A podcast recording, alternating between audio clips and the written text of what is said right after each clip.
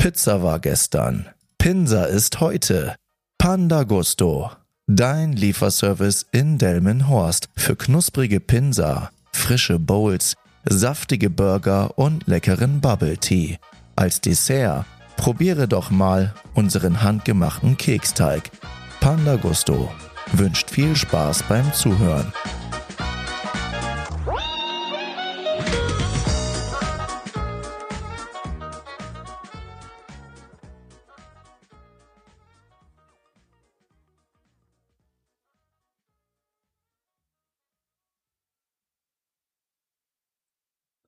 Hallo ihr Menschen, herzlich willkommen zu einer neuen Folge von Teufelzeug. Ich hoffe, dir geht's gut und ja, der Start ins neue Jahr läuft, beziehungsweise es läuft so, wie du dir das vorstellst. Oder auch nicht, kann ja auch mal sein. Denn ja, es läuft ja nicht alles nach dem Plan. Fällt mir ein Spruch rein. Man kann sein Leben noch so sehr planen, nichts ist schöner als der Zufall. Das habe ich irgendwann gehört. Das ist sehr positiv ausgelegt, denn manchmal passieren ja Sachen, die ja vielleicht im, im ersten Moment nicht positiv erscheinen. Was würde mir da jetzt konkret einfallen? Beispielsweise, wenn du noch sehr jung bist und noch nicht vorhattest, ja, ein Elternteil zu werden, Kinder zu kriegen, und dann erfährst du, dass dein deine Partnerin schwanger ist, dann äh, könnte es durchaus sein, dass du im ersten Moment geschockt bist, aber vielleicht paar Jahre später, fast forward, wo du dann feststellst, dein Kind ist fünf, sechs, sieben Jahre alt und dann denkst du, hm, das ist, glaube ich, das Beste, was mir je passiert ist. Ja, deswegen mit diesem Spruch könnte ich, ja, kann ich sehr, sehr, sehr gut mitleben. Musste ich teilweise im Leben sehr oft die Erfahrung irgendwie mitmachen. Und ja, so gibt es halt immer wieder Zufälle, die passieren. Oder ich glaube, oder ja, ich, ich glaube eigentlich auch nicht an Zufällen. Also viele sagen ja, Mensch, was ist ein Zufall? Für mich ist es, ich würde jetzt nicht sagen, dass es dann ein Buch gibt, in dem dein Leben vorgeschrieben ist. Das denke ich nicht, denn du hast jeden Tag die Möglichkeit, zwischen A und B zu wählen oder auch C und dein Leben eine komplett neue Richtung zu geben. Aber ich glaube, sehr viele Sachen passieren, weil du dir die insgeheim auch die ganze Zeit gewünscht hast. Irgendwie, wenn man das so sagen kann. Denn ich sage mal, mal angenommen, du bist jemand, du sagst, hey, keine Ahnung, würde ich 1000 Euro monatlich mehr haben im Leben durch meinen Job oder whatever, dann wäre ich super happy. Wenn ich das hätte, dann wäre ich super happy. Das wünsche ich mir so sehr, Mensch. Daran liegt es nur noch, ja. Das ist das einzige Puzzleteil, was fehlt. Dann bin ich, glaube ich, richtig glücklich. Dann bin ich sehr, sehr entspannt und so weiter. Und plötzlich, boom, hast du die Job-Opportunität bekommen, dass du irgendwo anders hinwechseln kannst, whatever und ja, hast dann die Möglichkeit, das zu bekommen. Und dann, glaube ich, wirst du geprüft, war es wirklich das, was du erwartet hast. Denn sehr oft bekommst du das, was du dir insgeheim gewünscht hast, früher oder später. Und dann stellt man relativ schnell fest, dass es vielleicht doch gar nicht so toll ist, wie man ursprünglich vielleicht davon ausgegangen ist. Habe ich schon sehr oft die Erfahrung im Leben mitgemacht, dass ich gedacht habe, so, uh, will ich unbedingt haben, keine Ahnung, und äh, hinterher festgestellt, dass es dann ja mich nicht so glücklich gemacht hat, wie ich erwartet habe. Aber ja, ich habe jetzt vorhin, bevor ich die Folge gestartet habe, hatte ich so einen kurzen Gedanken, den möchte ich nochmal kurz ausführen. Ich habe heute nämlich mit meinem ehemaligen Arbeitskollegen telefoniert, Pedro, also auch an dieser Stelle nochmal lieben Gruß. Ein sehr, sehr geschätzter Kollege, muss ich sagen. Und äh, ja, ja, also ich schaue ihn auf, würde ich sagen. Ich, ähm, ich finde, der ist, äh, wenn, ich auch Rat brauche, dann rufe ich ihn auch gerne an. Auch in, in, äh, in Business-Hinsicht habe ich das auch schon gemacht, weil ich von ihm immer erwarte oder die Erwartungshaltung habe, dass er immer sehr fundiert und neutral die Sachen darlegt. Und das finde ich, macht er sehr gut. Und ich glaube, er kann sich sehr, sehr gut in mich hineinversetzen. Ja, und äh, was mir in dem Moment dann aufgefallen ist, was mir so ein bisschen fehlt, insgesamt einfach, ich war oder bin, bin eigentlich eher sehr erfolgsorientiert. Ich bin ein sehr, sehr erfolgsorientierter Mensch und ich tue auch alles, um diesen Erfolg früher oder später dann auch zu erlangen. Und was ich sehr früh dann festgestellt habe, ist, dass man, wenn man mehr Geld verdienen möchte, wenn man aufsteigen möchte und so weiter, dann wirst du sehr höchstwahrscheinlich nicht drum herum kommen, dass du den Arbeitgeber wechselst. Denn es ist sehr selten der Fall, dass du in einer Firma anfängst als Azubi und dich dann irgendwann hocharbeitest zum, zum Geschäftsführer. Es kann aber eher sein, dass du zwei, drei Jahre in der Position arbeitest, dann vier, fünf Jahre in der Position und dass dann irgendwo anders eine Stelle frei wird, wo du dann in die nächsthöhere Instanz dann wechseln kannst. Und dadurch, dass es mir klar war, habe ich natürlich auch unter anderem gewechselt. Das ähm, ja, das erste Mal nach meiner Ausbildung habe ich den Betrieb gewechselt und ihr habt das sicherlich schon mitbekommen, dass ich mit meinen beiden Ausbildern gut befreundet bin und ja, die sind für mich da in, in, in sehr vielen Lebenslagen und unterstützen mich bei allem. Ich würde mal sagen, das waren äh, die beiden, die ja in mir das Potenzial gesehen haben, das ich damals dann nicht gese gesehen habe. Muss ich, muss ich wirklich ehrlich gestehen. Und was mir, wenn ich jetzt bis heute dann so weiterdenke, was mir tatsächlich fehlt, ist, wenn du mit äh, Kollegen ein gutes Verhältnis hattest, dass du dich gut mit denen verstanden hast, irgendwo entsteht dann ja auch eine Freundschaft. Und dann sieht man sich ja auch in der Freizeit beispielsweise. Man sieht sich ja jeden Tag. Du kannst die Gespräche, die du gestern angefangen hast, die kannst du morgen wieder fortführen, wie in der Schule damals. Du siehst die Leute immer wieder, immer wieder. Und es ist jetzt nicht nur auf die Arbeit bezogen, sondern allgemein. Und dann kommst du irgendwann an einen Punkt, wo du diese Firma verlässt. Und mir war klar, dass wenn ich weiter möchte und dass ich die Firma verlassen muss, vor allem weil ich ein neues Aufgabengebiet dann auch wahrnehmen wollte. Ich wollte auch mehr Geld verdienen, das kam auch noch hinzu. Und es gab halt einfach ein paar Benefits, die ich dort nicht gehabt hätte. Und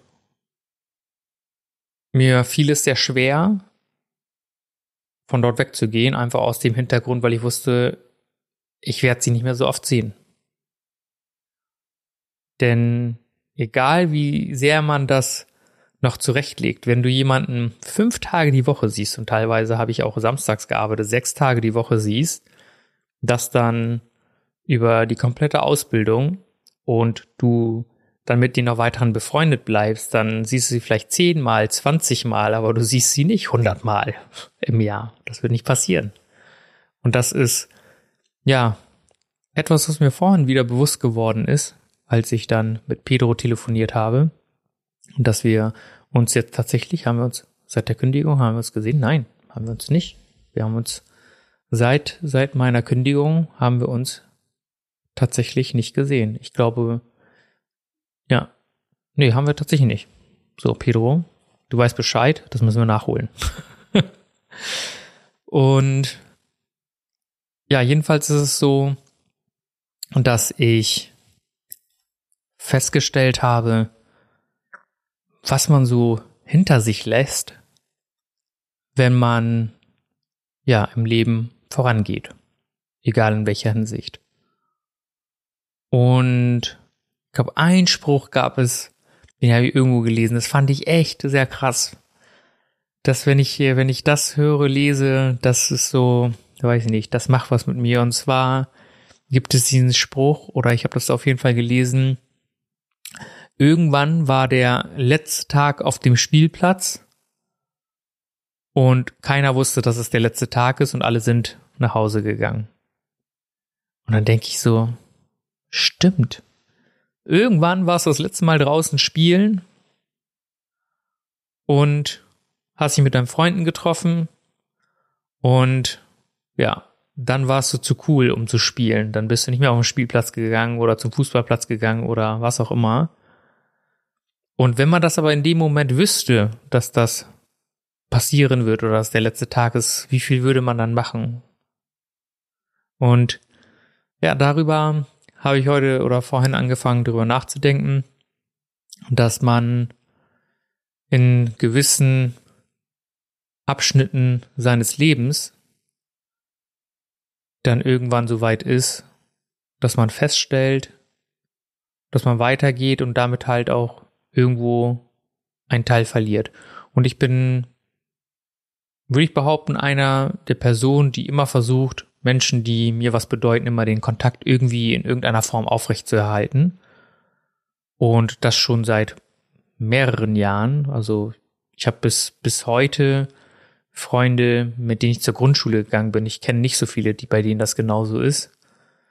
Und mit denen bin ich nach wie vor noch befreundet. Und es geht aber nicht darum, dass wir uns häufig sehen. Das, das, äh, das will ich nicht damit sagen, dass wir sagen, hey, wir sehen uns super, super oft. Ich habe einen Kumpel, den, der wohnt, den kenne ich auch aus der Grundschule, der wohnt in Wuppertal und wir sehen uns so ein, zwei bis dreimal im Jahr, wenn es gut läuft. Das ist halt nicht immer der Fall, aber wir sind regelmäßig in Austausch. Ich habe beispielsweise auch heute mit ihm telefoniert. Und das tue ich schon, aber trotzdem denke ich so, Mensch, warum hat man denn nicht einfach mehr Zeit? Insgesamt. Aber denn, wenn du dein üblichen Leben so nachgehst, dann gehst du arbeiten, dann, wenn du arbeiten bist, dann kommst du nach Hause, dann hast du gewisse Sachen, die du machen möchtest, wie Sport oder keine Ahnung. Du willst noch was lernen, willst deine Familie vielleicht sehen und so, ich finde es teilweise echt schwierig, so alles unter einem Hut zu bekommen, wo du sagst, Mensch, da gibt es Menschen, die würde ich gerne noch öfter sehen, aber das klappt halt nicht tatsächlich. Und vor kurzem war das so, dass ich auch irgendwo etwas gelesen hatte und da ging es halt darum, dass wenn du deine Eltern dreimal im Jahr siehst, ja, keine Ahnung, zu Ostern, zu Weihnachten und zu einem Geburtstag beispielsweise, und sie leben nur noch zehn Jahre, dann hast du sie 30 Mal gesehen. In zehn Jahren. Und das finde ich verdammt wenig. Ich finde das sehr, sehr, sehr wenig. Und wie ist es denn, dass wir anfangen, irgendwann jeder so unser eigenes Leben zu leben, was ja völlig normal ist, aber die gemeinsame Zeit immer weniger wird. Und ich habe euch das ja schon gesagt, das versuchen wir so gut es geht umzusetzen. Wir haben so einen festen Familientag, das ist immer montags. Da treffen wir uns montagabends immer. Und so weiß ich, dass wenn wir das jede Woche machen und da nichts zwischenkommt, dass wir uns im besten Falle mindestens 52 Mal im Jahr sehen. Und so würde ich das gerne noch mit vielen anderen Menschen machen, aber dann denke ich immer, ja, so viel Zeit hat man gar nicht. Wenn du dich nicht nur noch mit Freunden treffen willst, es gibt ja viele andere Sachen, die, die auch wichtig für einen sind. Und früher war das echt einfach, muss ich sagen in der Kindheit, wenn ich so darüber nachdenke. Also ich bin ja noch einer derjenigen, wo ich sagen würde, ich bin halb digital, halb analog aufgewachsen. Ich kenne es halt noch ganz typisch einfach, ja, zu einem Kumpel nach Hause zu fahren und bei ihm zu klingeln und fragen, ob er da ist, damit man spielen kann. Und aber auch die Zeit mitgekriegt, wo es die ersten Handys gab. Fühle mich so alt, wenn ich das sage. Die ersten Handys gab oder die ersten Flachbildfernseher und was das Internet noch alles so mit sich gebracht hat. Das erste Mal WhatsApp, ja, das war ja. Und deswegen ist es so, dass man, dass ich sagen kann, dass ich so halb digital, halb, ja, analog aufgewachsen bin und dass ich so die Bereiche kenne.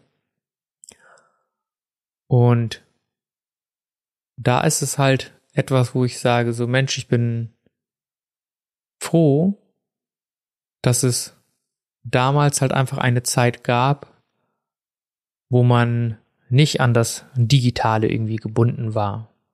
So, ich finde, ich bin super happy, dass ich ein Smartphone habe. Das hat ja, das digitale Zeitalter hat extrem viele Sachen vereinfacht. Hundertprozentig. Ich hatte ja auch mal eine Folge rausgebracht, wo ich gesagt habe, damals war alles besser. Und äh, natürlich ist es irgendwo die Nostalgie, aber was ich tatsächlich schön finde, ist einfach, dass das weniger geworden ist, dass man sich in der Gesellschaft trifft und nicht immer nur sein, sein Handy dabei hat. Und ich weiß noch vor paar Jahren, da gab es so die ersten Smartphones und da war mein Handy kaputt und dann habe ich das zur Reparatur eingeschickt und dann und da hatte nicht jeder irgendwo noch ein zweites Smartphone rumliegen, was du dir schnell holen konntest. Das heißt, du hattest dann sowas nicht. Dann habe ich irgendwie mein altes Sony Ericsson Handy genommen und dann das, das Maximale, was du damit machen konntest, war SMS schreiben. Und das war auch begrenzt auf, keine Ahnung, 160 Zeichen oder whatever falls sich da jemand dran erinnert, dass man nur eine bestimmte Anzahl an ja, Zeichen tippen konnte. Und dann war ich halt nicht erreichbar. Und diese Zeit, wo ich nicht erreichbar war, die war so easy, denn du mittlerweile kannst ja alles sehen. Du kannst sehen, ob die Nachricht angekommen ist. Du kannst sehen, ob die Nachricht abgehört wurde. Du kannst alles sehen. Du kannst sehen, wann die letzte Person online ist und auch diese ganzen Sachen, die habe ich abgeschaltet, weil ich keine Ahnung, ich will nicht irgendwie in dieser Verpflichtung sein, irgendjemanden in irgendeiner Art und Weise was rechtfertigen zu müssen, warum ich nicht geantwortet habe, weil manchmal kann es vorkommen, dass ich kurz die Nachricht lese, aber noch nicht die Möglichkeit habe, darauf ausführlich zu antworten.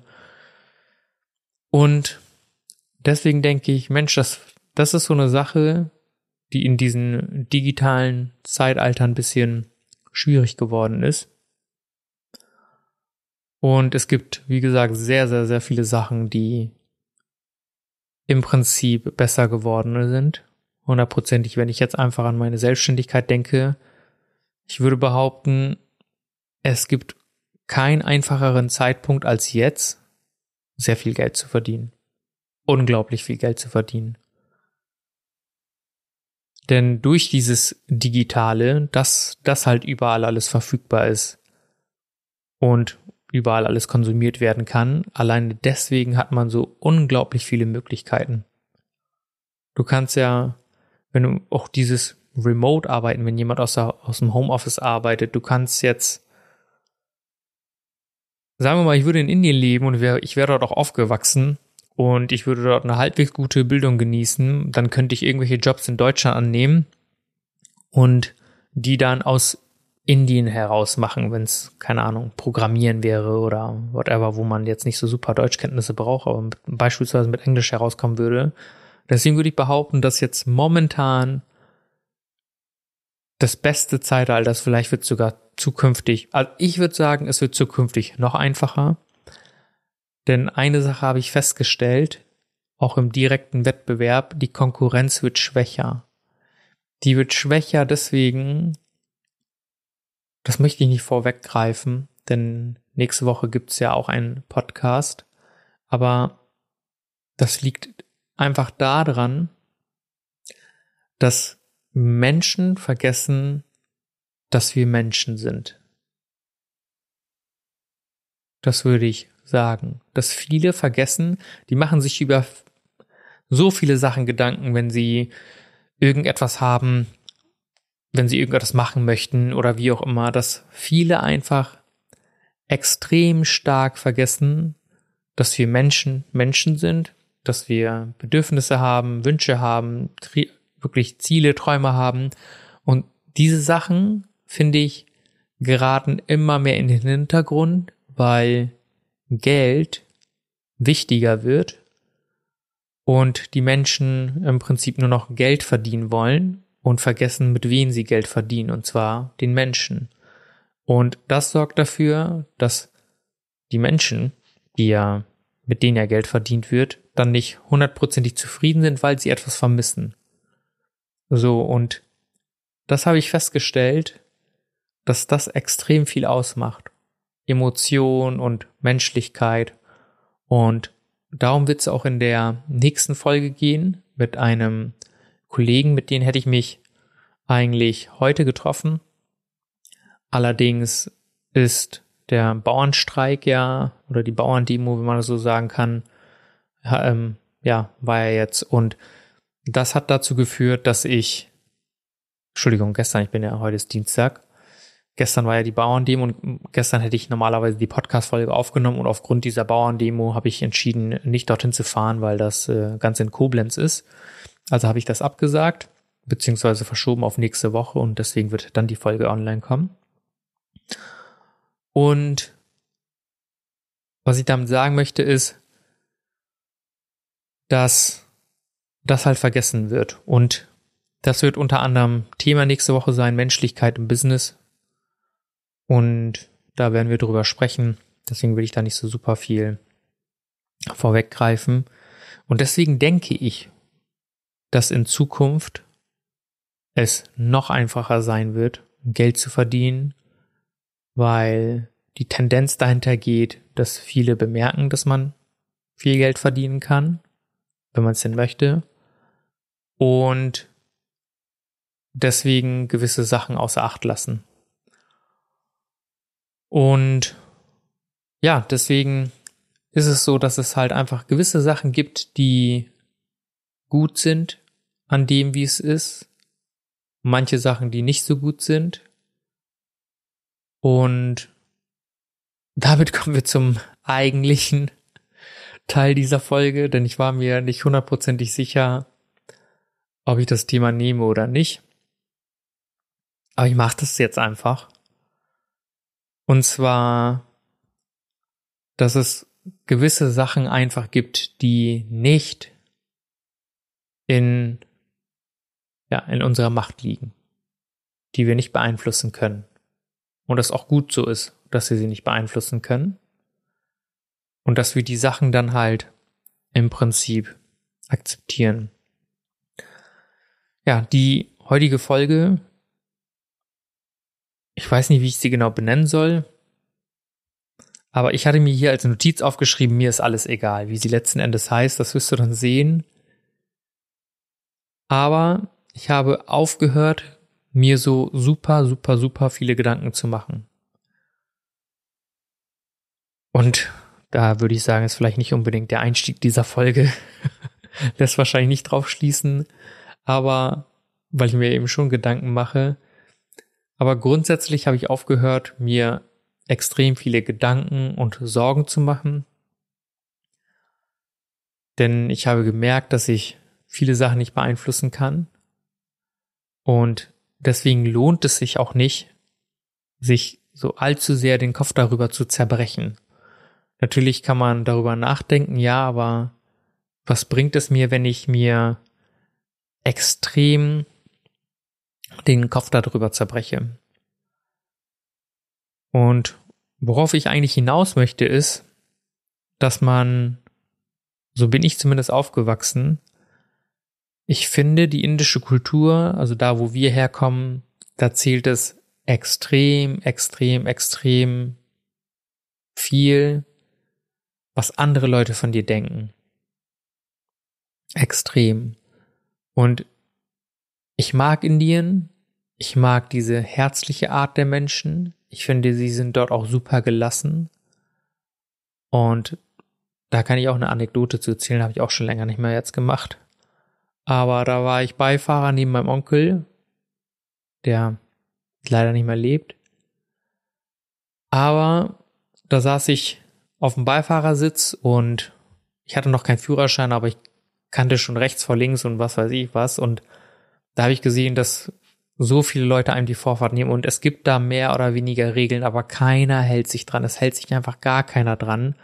Und ich habe auf dem Beifahrersitz, keine Ahnung, bestimmt 20 Schreckmomente gehabt, habe mich zehnmal aufgeregt und habe geflucht und dann hat mein Onkel zu mir gesagt, wenn du so weitermachst, dann stirbst du an einem Herzinfarkt so. Du kannst es nicht ändern. Du kannst nicht ändern, wie die anderen Leute sich hier gerade verhalten wahrscheinlich mit einer Demo oder so oder keine Ahnung, aber die Situation ist, wie sie ist, du kannst das nicht ändern. Und das stimmte. Und die Leute dort regen sich einfach weniger auf. Das ist einfach Fakt. Und wenn ich hier im Straßenverkehr bin, wie auf dem ich selber hier schon, ja, erwischt habe, wie ich dann mich über jemanden geärgert habe, Aber auch da bin ich mittlerweile einfach super gelassen. Ich bin, wenn ich irgendwo hinfahre und keine Ahnung, ich lasse die Leute mal vor, wenn jemand da steht und dann irgendwie in den fließenden Verkehr einfahren will, ich halte mal an. Wenn ich jemanden an einer anderen Ampel sehe, dann mache ich Lichthupe, damit er durchfahren kann. Ich bin, ich fahre nicht mehr los, ich steige nicht mehr ins Auto. Das habe ich vor längerer Zeit aufgegeben, indem ich super, super, super überhastet irgendwo hinfahre, weil ja, was soll's dann, wenn wenn es nicht passt, dann bin ich halt fünf Minuten zu spät. Das ist dann so. Aber grundsätzlich lasse ich es einfach nicht dazu kommen, dass das passiert. Gerade zu Terminen bin ich eigentlich immer super pünktlich. Und jedenfalls ist es so, dass ich aufgehört habe, mir einfach über so viele Sachen Gedanken zu machen. Aber dieser Kontrast ist halt extrem in Indien, denn die Leute sind eigentlich super chill in sehr, sehr, sehr vielen Sachen. Aber wo die nicht ge gechillt sind, sind bei den Sachen, die für die Gesellschaft als Norm gelten. Beispielsweise ist es da völlig normal, unter 25 verheiratet zu sein und dann irgendwie mit 26, 27 schon Kinder zu haben. Also, da ist, glaube ich, die, äh, meine ganze Familie nicht unbedingt das Vorbild für. Weder meine Schwester noch ich und mein Bruder auch nicht ganz erst 24. Ich glaube, da wird es auch ein bisschen schwierig werden bei ihm. Und da geht es total darum, bist du verheiratet? Hast du ein Haus? Hast du Kinder? So dieses typische Bild. Und dort ist man sehr, sehr stark der Meinung, dass wenn man nicht verheiratet ist oder keinen Partner hat, dass man ein extrem unglückliches Leben führt. Und das leben sie dort auch tatsächlich. Und die können es nicht verstehen, genauso wenig wie vielleicht ich deren Ansicht verstehen kann, dass das für mich nicht zählt, dass das für mich nicht wichtig ist. Und so wurden wir auch aufgezogen. Ich glaube, meine Eltern mussten sich, mussten wirklich eine 180-Grad-Drehung machen, denn die haben auch nach diesem, ja, Schema gelebt und dann wird halt auch schnell getratscht und dann wird negativ übereingesprochen. Meine Eltern haben früher mal extrem viel Wert darauf gelegt, was andere Leute von uns und von den Kindern halten. Denn wenn ich mich so recht entsinne, als ich damals eingeschult wurde das erste Mal mit sieben, konnte ich so wenig Deutsch wie möglich. Ich bin im Unterricht nicht mitgekommen und das Einzige, was ich glaube ich so wirklich sagen konnte, war Ja und Nein. Und was ich immer gemacht habe, weil mir langweilig geworden ist, bin ich immer aufgestanden, bin zur Toilette gegangen, habe einen kleinen Spaziergang gemacht und bin wieder zurück in die Klasse und irgendwann ist die Klassenlehrerin dann zu meinen Eltern gegangen, gesagt, ja, der ist glaube ich nicht so ähm, so weit gebildet und also der kommt nicht mit und ähm, ich glaube, der ist nicht so weit entwickelt. Ja, nicht so weit entwickelt. Denn ich war tatsächlich zu dem Zeitpunkt weiter als einige anderen, denn meine Mama hatte mir Schreiben beigebracht und sie hatte mir auch das Rechnen schon beigebracht. Das konnte ich tatsächlich, weil sie das wichtig empfand. Und normalerweise lernt man das in der Schule, aber das konnte ich zu dem Zeitpunkt schon. Und dann hat man mich in die Vorschule gesteckt. Und was meine Mom dann gemacht hat oder meine Eltern, dass sie nie vor der Verwandtschaft zugegeben haben, dass ich im Prinzip wiederhole. Ja, weil das ja ein Unding wäre. Und dann musste ich tatsächlich, keine Ahnung, bis zur zehnten Klasse irgendwie etwas erfinden oder rumlügen, aber das stimmte einfach gar nicht. So. Und irgendwann habe ich mir dann gesagt, so, mein Gott, es ist einfach wie es ist. Und habe dann festgestellt, für die Leute, für die das unter anderem meine Eltern getan haben, dass es bei denen nicht besser aus und eigentlich sich jeder irgendwie etwas vormacht. Und ich glaube, so dieses Abkapseln von dieser Gesellschaft war das Beste, was man machen konnte. Denn ich habe, ähm, ich würde behaupten, ich bin einer der wenigen, die mit seinen eigenen Landsleuten am wenigsten zu tun hat, weil ich möchte nicht diese Vorverurteilung. Ich möchte nicht irgendeinem Muster gerecht werden, nur weil jemand anders das für sich als ideal empfindet. Ich finde grundsätzlich immer so die Meinung, jemand anderen aufzwingen, nicht geil. Überhaupt nicht. Und deswegen bin ich einfach der Meinung, dass man mit der Zeit für sich selbst festlegen sollte, was einem wichtig ist und was einem nicht wichtig ist und sich dementsprechend verhalten, denn ich glaube, dass sich sehr viele Menschen aufgrund dieser Tatsachen extrem zurückhalten und vielleicht nicht die Sachen machen, die sie gerne machen würden. Ja, mal angenommen, du bist unzufrieden in deiner Beziehung, du bist verheiratet, hast Kinder und denkst, Mensch, das passt alles nicht und ich würde mich gerne trennen noch zu all den anderen Sachen, die dazu kommen. Aber du denkst, Mensch, was sollen denn die anderen denken? Ja. Und ich glaube, dass es halt in solch einer Hinsicht so viele Sachen gibt, wo wir uns dann nicht trauen, über uns hinauszuwachsen. Vielleicht denkst du, du möchtest einen YouTube-Kanal machen und dann denkst du, ja, aber dann sehen mich die anderen, was sollen denn meine Arbeitskollegen denken? Was sollen denn meine Freunde denken?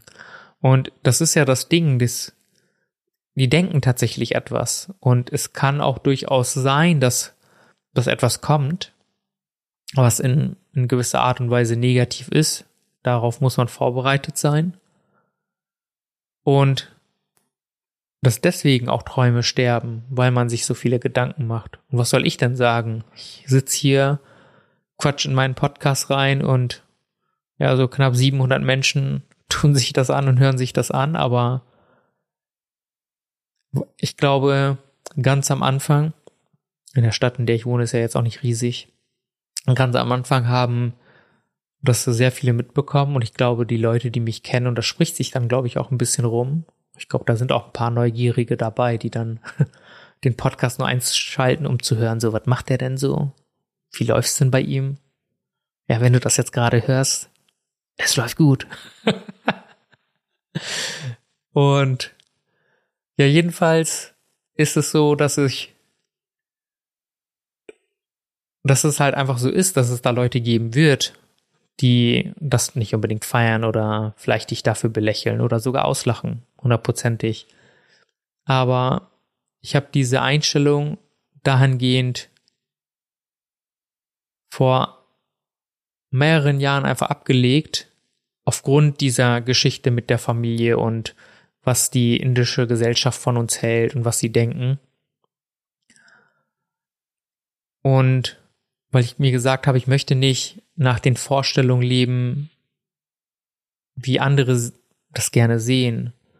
Und zwar ist es total normal, hundertprozentige Gehorsam zu zeigen, dass man nie sie die Stimme gegen die Eltern erhebt. Und das war ich alles nicht. Also im Teenageralter sowieso nicht, aber das waren alles nicht Sachen, die ich mir zuschreiben würde. Und ich erinnere mich noch an eine Situation, da ist eine Familie und ich ich mag sie einfach nicht leiden. Die waren aber damals gut mit meinen Eltern befreundet.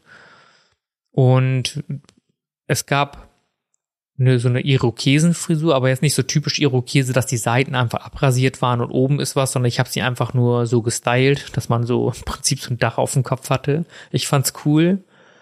Und dann haben sie zu meinen Eltern gesagt, was ist denn mit eurem Jungen los? Warum sieht der so aus? Und ich glaube, bis zu diesem, bis zu diesem Tag habe ich das immer so über mich ergehen lassen. Vor allem haben meine Eltern dann halt immer mitgemacht, weil sie das nicht anders kennen und selbst ja auch die An Ansicht hatten, dass es nicht in Ordnung ist.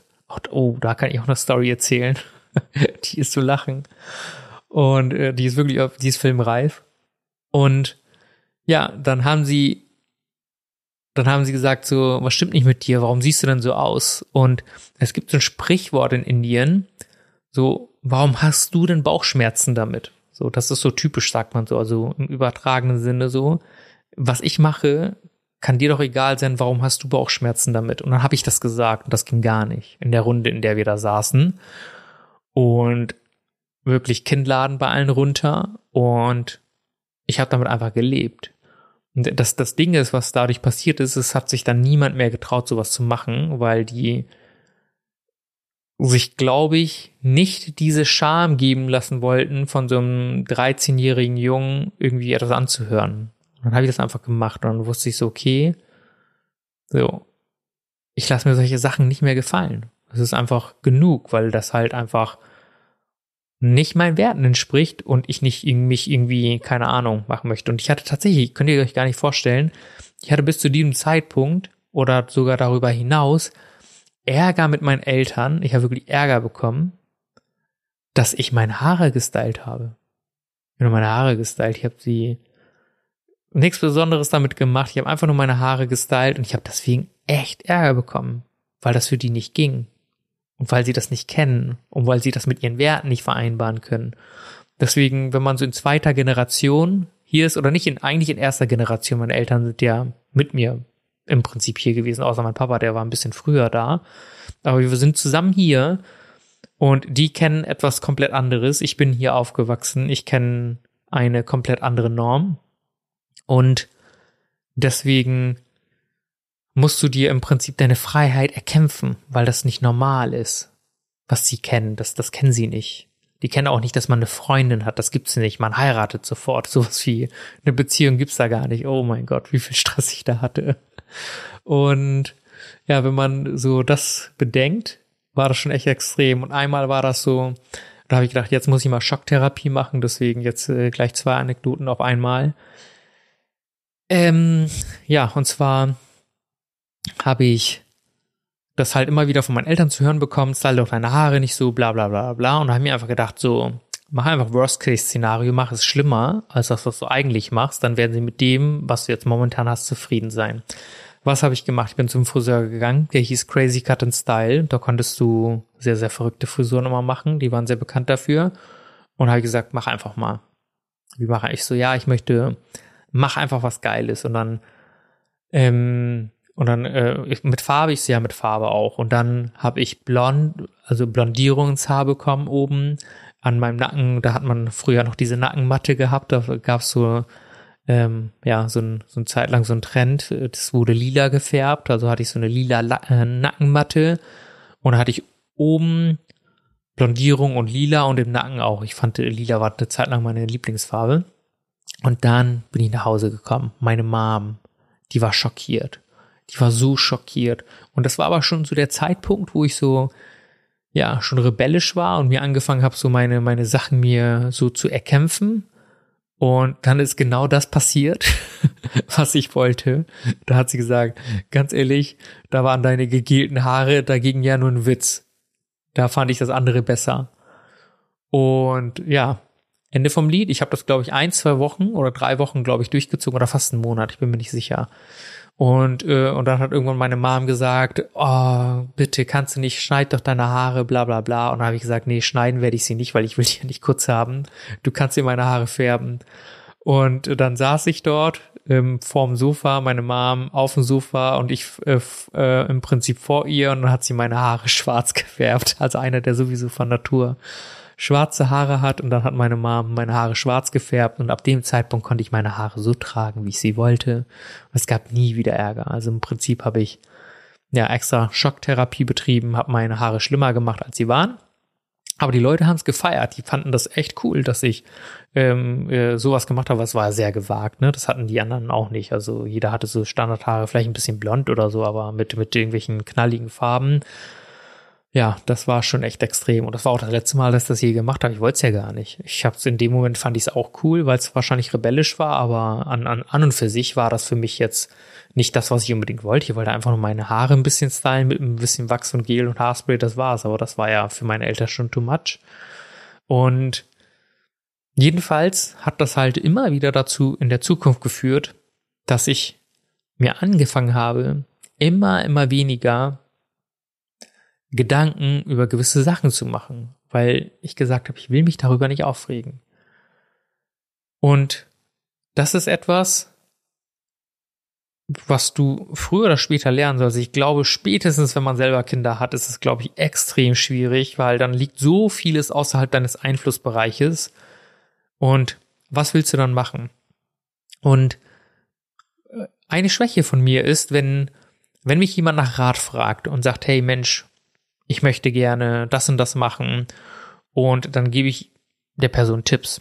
Ja, mach das doch so, mach das doch so, dann fühle ich mich total darin involviert und möchte das am besten auch, dass es dann so läuft, wie ich es vorgeschlagen habe, weil ich das für richtig harte.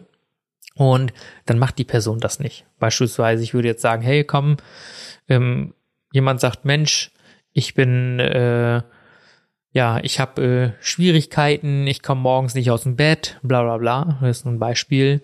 Dann sage ich, ja, der Mensch, dann ähm, geh doch früher schlafen und äh, liest noch ein Buch und mach das doch dies und jenes, dann wirst du auf jeden Fall früher aus dem Bett kommen, beispielsweise. Dann holt sich die Person ab, hat sich meine Energie im Prinzip gekrallt, meine Meinung, meine Energie, alles Mögliche und ich, ich involviere mich dann sehr da drin und dann stelle ich fest, die Person macht es einfach nicht.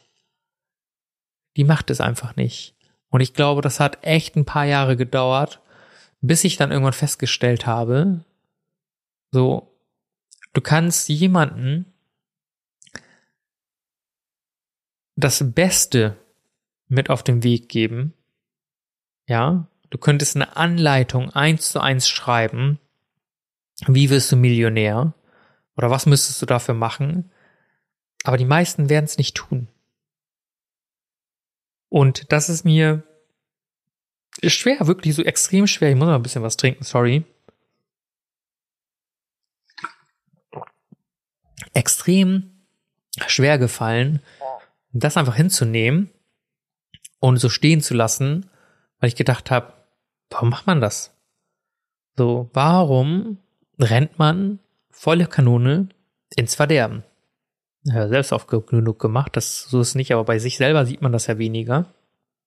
Ähm, und dann, das hat bei mir einfach gedauert, dass ich dann festgestellt habe, die Leute machen das nicht. Ich habe früher, wo ich früher gearbeitet habe, ich benenne jetzt extra nicht äh, die Stelle, wo das war, aber da kam immer ähm, jemand aus der Werkstatt und hat immer gesagt, Mensch, die Verkäufer haben so gut. Die sitzen hier in ihren schicken, warmen Büros, sind gut angezogen, verdienen viel Geld, haben Dienstwagen und so weiter. So, das habt ihr doch ähm, gar nicht alle verdient, so nach dem Motto.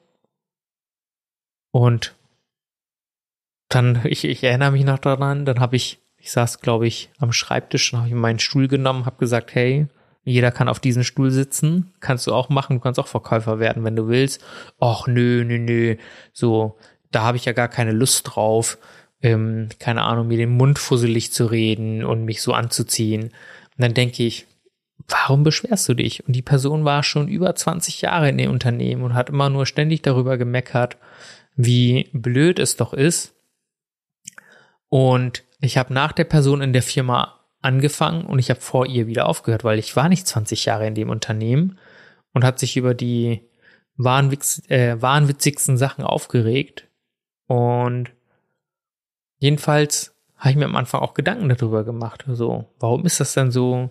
Warum tut die Person nichts dafür, die, wenn es ihr wirklich nicht so gut geht, weil ich halt immer versuche, so das möglichst positiv zu sehen warum macht sie denn nichts und so weiter. Und dann habe ich einfach festgestellt, dass wir Menschen einfach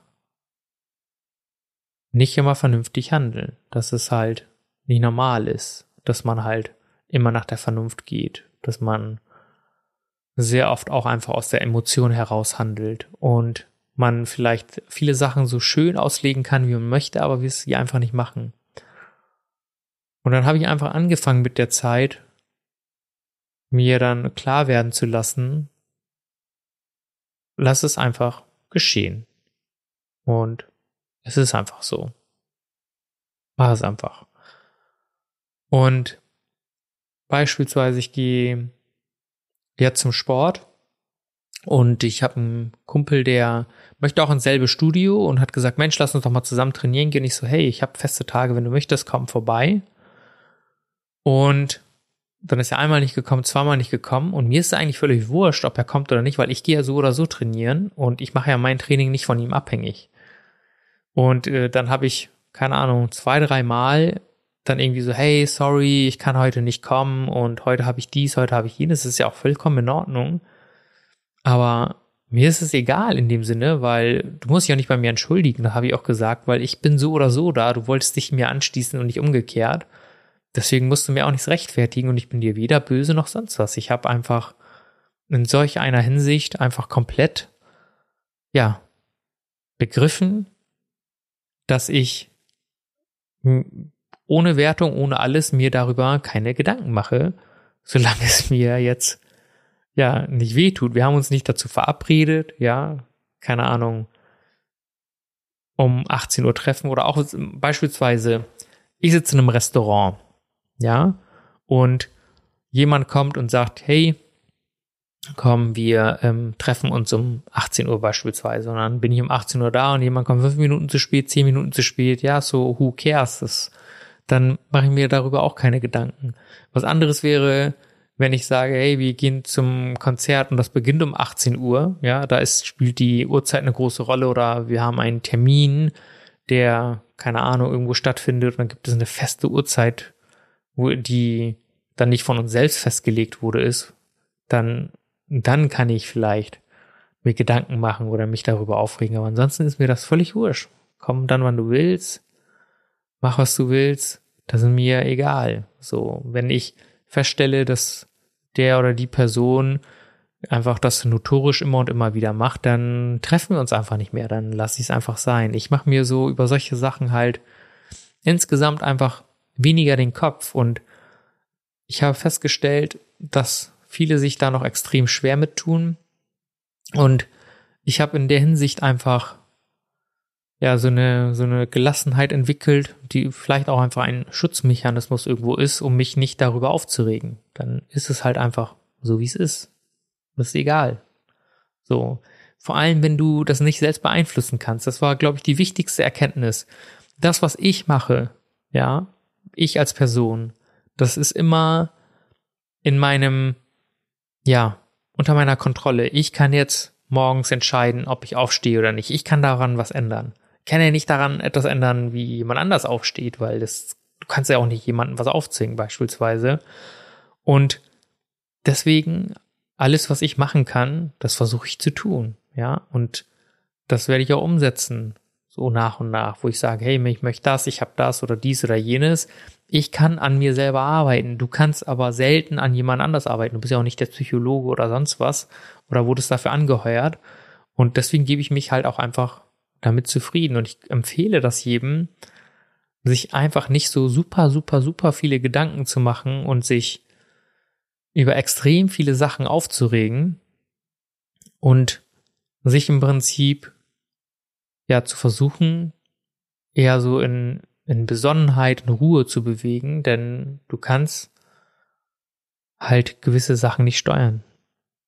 Ja, du, da hast du keinen Einfluss drauf und es lohnt sich auch einfach gar nicht, darüber aufzuregen. Wie, wie dieses, jemand nimmt mir die Vorfahrt auf der Straße, was soll ich jetzt rumhupen und keine Ahnung das machen? Du, das, das ist dann so. Das ist, natürlich ist es ein Impuls und man möchte darüber fluchen, aber und viele würden wahrscheinlich auch sagen, das ist auch richtig, man soll nicht irgendwie die, die Emotion runterfressen. Nein, darum geht's gar nicht, dass ich irgendwie Emotionen runterfresse, sondern ich habe, ich reg mich über solche Sachen schon gar nicht mehr auf.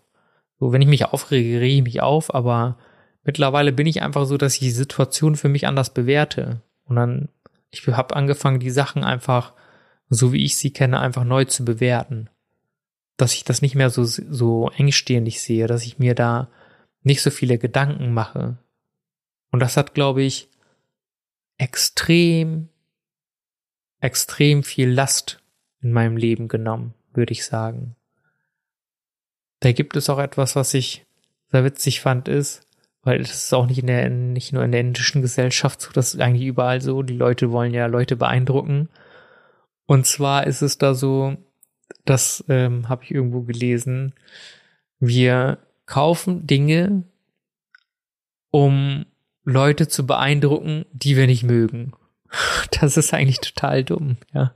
Da geht man los, äh, kratzt den letzten Penny zusammen und finanziert sich das dicke Auto, nur damit mein Nachbar oder irgendein Bekannter oder so denkt, Mensch, was hat er sich für eine dicke Karre geholt? Ich bin neidisch auf ihn oder was auch immer. Und deswegen ist es für mich so, so, who cares, so, das ist mir völlig egal. Also wie, wie, wo, was. Also keine Ahnung, ich, ich kann es nicht, ich kann es nicht beschreiben. Aktuell beispielsweise fahre ich mit einem super schicken Mitsubishi aus dem Jahre 2009, 2010 rum und ich hatte schon ein paar Mal überlegt, mir irgendwie ein besseres, neueres Auto zu holen, weil es gibt ja wirklich sehr, sehr, sehr gute Leasing-Angebote. Mein Bruder hat sich beispielsweise eins geholt und dann hat er gesagt, ja, willst du denn nicht auch eins? Und habe ich gesagt, nein, ich, ähm, ich bin damit völlig zufrieden. Ich, ich hole mir dann ein Auto, wenn ich es mir auch wirklich erarbeitet habe. Ich möchte gerne wieder ein Mercedes fahren. Und ich habe gesagt, wenn ich mir den Mercedes wieder leisten kann, mehr oder weniger, dann, dann werde ich mir das Auto auch holen. Aber das ist halt auch meine Präferenz. Und jetzt fahre ich halt mit, äh, äh, mit so einer Gurke, wenn man das so sagen kann, fahre ich jetzt rum und äh, ja, mich, mich stört das nicht, in welchem Auto ich unterwegs bin. Ja, natürlich, äh, wenn ich in einem schicken Auto sitze, äh, geht's natürlich, ist finde ich es cool, wie das Auto von außen aussieht, aber nicht, weil jemand anders mich damit sieht, sondern weil ich selbst einfach schick finde. Ich finde es cool, so ein schickes Auto zu haben. Ich finde es cool, diese Bedienungselemente oder die ganzen Features zu haben, worin ich mich wohlfühle. Das ist so, so mein Wohlfühlfaktor, aber nicht halt, um irgendjemand anders zu beeindrucken. Und ich glaube, was jeder, der mich kennt, ich habe früher, früher habe ich, das war extrem, äh, wo ich noch in der Ausbildung war, habe ich gesagt, ey Mensch, wenn ich irgendwann richtig Kohle habe, hier gibt's so einen so einen, so einen, so einen Modeladen, habe ich gesagt, so dann gehe ich da mal richtig dick shoppen, so für 1000 Euro oder so, wenn ich das mache. Ich habe es nie gemacht. Ich bin nie losgegangen auf 1000 Euro, egal wie viel Geld ich verdient habe. Ich habe nie 1000 Euro fürs Shopping ausgegeben, habe ich nie gemacht. Und ich bin, würde ich behaupten, nicht der Typ, der irgendwie losgeht und sich Balenciaga Schuhe holt und keine Ahnung Louis Vuitton und was weiß ich was weil ich dann denke so, wozu? Für wen? Für mich reichen halt auch die, die, die normalen Dinge aus, die müssen nicht halt extrem überteuert sein. Ich hoffe, meine Meinung ändert sich da nicht. Also, für, für mich, also ich sag mal so, wenn du jetzt, du kannst jetzt No-Name Schuhe holen für 20 Euro und die sind relativ schnell kaputt oder du kannst dir Schuhe von Nike holen, die kosten dann 100, 150 Euro. Da ist ein qualitativer Unterschied da. Dann gibt es vielleicht noch Schuhe für 200, 300 Euro. Aber dann gibt es auch Schuhe für 2000 Euro. Und ich glaube, irgendwann ist der Cap erreicht, dass die Qualität, Haltbarkeit der Sachen dann nicht mehr in einem Verhältnis zu dem Geld stehen.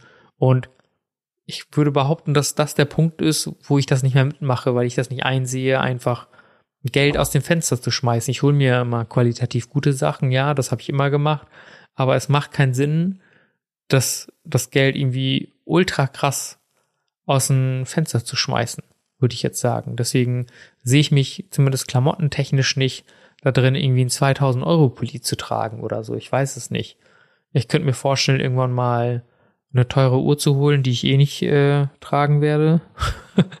Oder weil, weil ich die Zeit äh, sehr, weil ich sehr langsam bin in Zeit lesen. Aber ähm, weil ich vielleicht sie einfach schick finde. Das ist für mich eher ein Argument zu sagen, hey, ich finde sie schick und äh, deswegen habe ich sie mir geholt. Aber es gibt halt einfach sehr viele Leute, die sich einfach diese teure Sachen zu holen, damit sie, damit die anderen Leute sehen, dass das von einer gewissen Brand ist oder was, was auch mal da drauf steht. Und deswegen habe ich es schon immer verabscheut, irgendwelche gefälschte Sachen zu tragen. Ich finde, du, du, wenn du originale Sachen kaufst, die, die haben auch eine ganz andere Aufmachung. Und das ist das, was viele, die solche Fakes holen, gar nicht checken. Wenn du dir mal wirklich etwas, ich habe mir mal ein teures Parfüm geholt, das kostet, keine Ahnung, 300 Euro oder so. Und ähm, das ist ein super guter Duft. Und da ist es so, dass du die Verpackung, die Aufmachung, ja, wie du das Ding auspackst und ähm, der, ähm, der Flakon hat so einen Magnetverschluss, das fällt einfach komplett anders zusammen. Und wenn du da irgendwo so ein, so ein Billigprodukt holst und das dann hast, dann hast du diese, diese ganze Erfahrung, die dahinter steckt, hast du einfach nicht. Und das finde ich immer krass, dass Leute dann irgendwie irgendwelche, ja, gefakten Sachen holen und nur um anderen Leuten etwas zu beweisen. Also das ist ein Attribut, was ich hoffentlich niemals haben werde. Ich kann, deswegen sage ich mal, hoffentlich nicht, weil man weiß ja nie, wie man sich verändert. Heute bin ich ja so, in zehn Jahren bin ich vielleicht anders oder in fünf Jahren bin ich vielleicht anders. Ich kann es nicht sagen. Deswegen, vor fünf Jahren war ich ja selber anders oder vor zehn Jahren habe ich auch anders getickt. Man entwickelt sich ja mal irgendwo weiter, aber ich habe zu mir selber immer gesagt, dass ich, dass ich mir immer was gönnen möchte. Ich möchte auch meinen Eltern was gönnen, aber wenn es in die Superlativen geht, was, was äh, Geld oder Reichtum oder sonst was angeht, keine Ahnung, wenn du dir das Auto kaufen kannst, was du möchtest, ist doch super. Keine Ahnung, wenn du ja First Class fliegen kannst, äh, ist doch auch super, weil das halt gewisse Vorzüge hast. Aber musst du dann gleich einen Jet besitzen? Also wenn du dann irgendwann die Kohle hast oder hättest es sei denn, es spart Zeit, das muss man auch wieder dazu sagen. Äh, eine noch größere Yacht, ein noch größeres Flugzeug, also das nimmt ja nie ein Ende im Prinzip, wenn man, wenn man danach geht. Und das mit dem Jet will ich zurücknehmen. Also wenn es irgendwann so weit ist, dass ich ein, äh, ähm, mit einem Jet fliegen kann, dann äh, ich muss keinen besitzen, aber ich habe festgestellt, dass ein Privatjet schon äh, übelst extreme Freiheit ist. Also so sagen es die Unternehmer mal, weil sie dann zu jeder Zeit äh, losfliegen können, ohne nach Flugtickets und Ausfällen oder sonst was äh, an solche Sachen gebunden zu sein. Da ist ja wirklich Zeit Geld. Aber ähm, ja, ich glaube, du verstehst schon, wie ich das meine. Also es gibt ja eigentlich kein Ende nach oben wenn du möchtest. Dann kannst du ja halt immer größer, besser, weiter, schneller. So war früher mal meine Einstellung. Schneller, weiter, besser, größer als alle anderen. Das hat mich, glaube ich, extrem weit gebracht, was immer so Karriere anging. Aber ich glaube, in, in materieller Hinsicht ist das, glaube ich, nicht so geil, da einfach komplett, ja, in den, in den Konsum zu verfallen und da einfach nicht mehr rauskommen. Das ist schon extrem heftig. Ja, ich weiß auch ehrlich gesagt gar nicht, ob ich noch so viel erzählen kann oder möchte. Ich wollte ja einfach nur über den aktuellen Stand mehr oder weniger sprechen oder, oder mein, ja, was heißt Stand, sondern eher so mein Gedankengang, den ich heute hatte. Das ist, finde ich, immer ganz cool, wenn ich das mitteilen kann. Und ja, vor allem, weil ich halt weiß, dass hier Leute zuhören. Und ich kriege ja mal zwischendurch Nachrichten, die dann ja mir sagen, Mensch, das fand ich gut, das fand ich nicht gut. Und das sehe ich genauso beispielsweise. Und deswegen, ja, ich habe es früher nicht ja, das will ich noch sagen. Ich sag mal so, ich hab's früher, habe ich immer gedacht, was zählen meine Gedanken? Wen interessiert das schon? Weil klar, mit deinen Freunden und Familie, dass, dass denen dann natürlich interessiert, was du denkst, was du sagst, was du fühlst. Das ist völlig normal, aber warum soll irgendein Fremder oder irgendeine Fremde sich für deine Meinung interessieren? Habe ich mir nie vorstellen können. Und doch ist es heute so, dass da Leute irgendwo sitzen und sagen, hey, ich höre den gerne mal zu. Er macht irgendwie komisches Zeug, aber das gefällt mir oder auch nicht und regen sich darüber auf. Und weil sie sich so sehr darüber aufregen, hören sie in jede Folge rein. Und ja, das ist es halt einfach, dass ich ja einfach diese Gedanken habe, die ich gerne teilen möchte. Das ist ja Teil meines Podcastes, wenn man das so sagen kann. Und eine andere Sache noch, die ich äh, ansprechen möchte, ich möchte ja oder ich wollte in, im Februar gerne eine Veranstaltung machen zum einjährigen Jubiläum.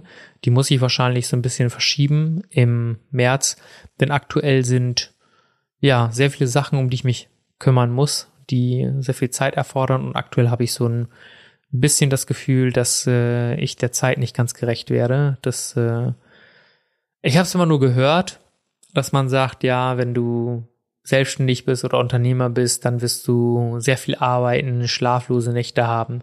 Schlaflos nicht unbedingt, nein, aber wenig Schlaf ja, denn gefühlt, also am liebsten wäre es mir so, dass ein Tag 36 Stunden geht oder 72 Stunden oder so, dass ein Tag einfach zwei, drei Tage lang ist, dass man nur acht Stunden schlafen muss, aber irgendwie, keine Ahnung, 36 Stunden, 40 Stunden wach sein könnte. So, keine Ahnung, das wäre ganz cool. Ja, dann könnte ich ähm, ja wesentlich mehr vollbringen, wenn man das so sagen kann. Aktuell ist es so, dass ich sage, ich hab, äh, kann sehr viele Sachen machen, aber die muss ich halt Step by Step angehen, weil jede Sache so ein ja so eine gewisse Zeit erfordert. Und ähm, ja, du, es gibt dir meine meine Website ist online, die wollte ich ja unbedingt äh, online schalten und das habe ich auch so ein bisschen vor mir hergeschleppt, aber mittlerweile ist das unabdingbar.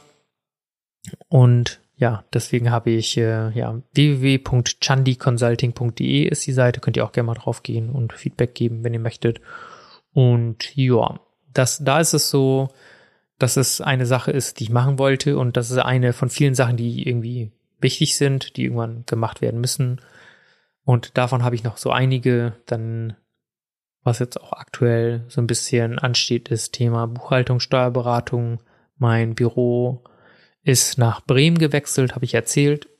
Und deswegen muss ich mich auch um, um da um das ein oder andere kümmern. Ja. Und deswegen stehen halt so ein paar Sachen an. Deswegen kannst du dich darauf einstellen, dass es so Richtung März er sein wird. Möglicherweise. Ich glaube, jetzt ist es auch schon, ja, fast Mitte Januar. Ja, deswegen wird es wahrscheinlich so Richtung März sein. Ich werde auf jeden Fall, wenn ich das mache, announce, dann werde ich das, ja, im Podcast hier mit einem festen Datum bekannt geben. Und es haben, äh, es haben, glaube ich, ein paar Leute hatten mir geschrieben.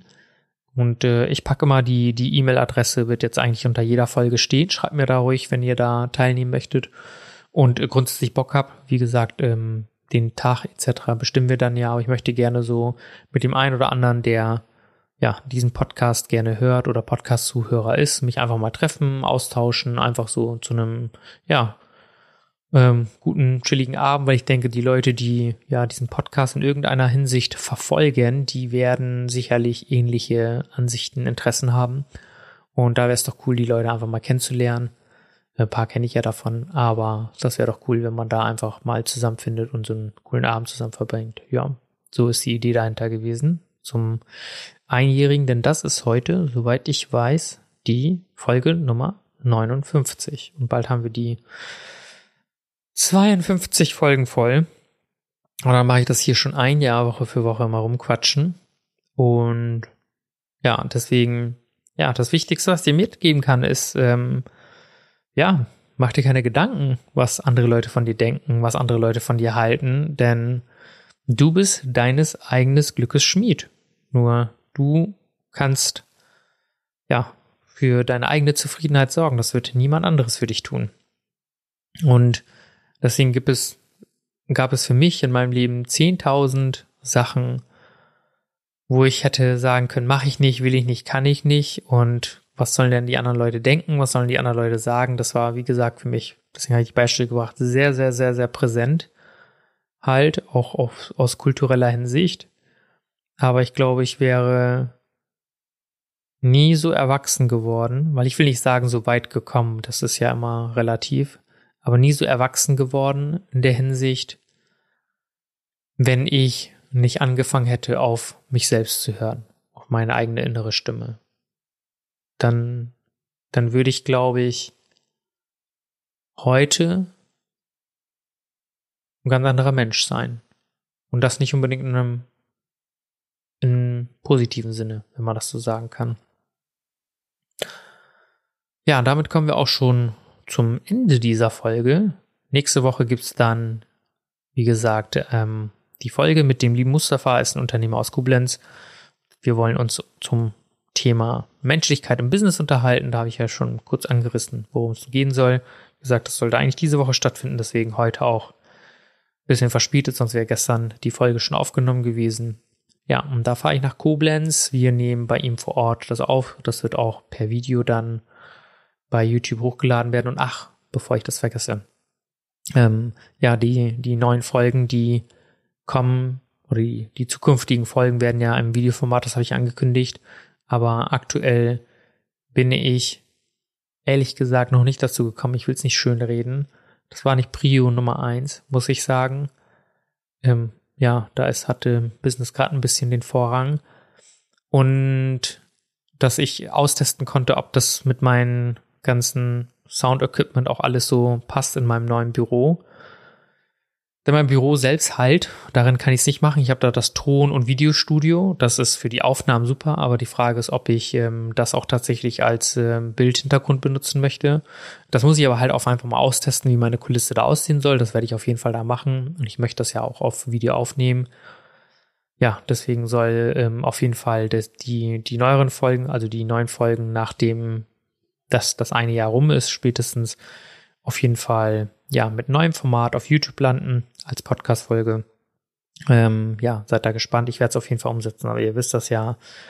Das klappt nicht alles immer so auf Anhieb, aber es kommt. Es kommt auf jeden Fall, denn ich möchte ähm, ja auf jeden Fall ja noch mehr Menschen die Möglichkeit geben, sich ein bisschen von mir beschallen zu lassen. Ja, deswegen kommen wir jetzt damit zum Ende dieser Folge. Vielen lieben Dank, dass du hier wieder über eine Stunde zugehört hast. Ich freue mich und wir hören uns bis zum nächsten Mal. Macht's gut, dein Paminda.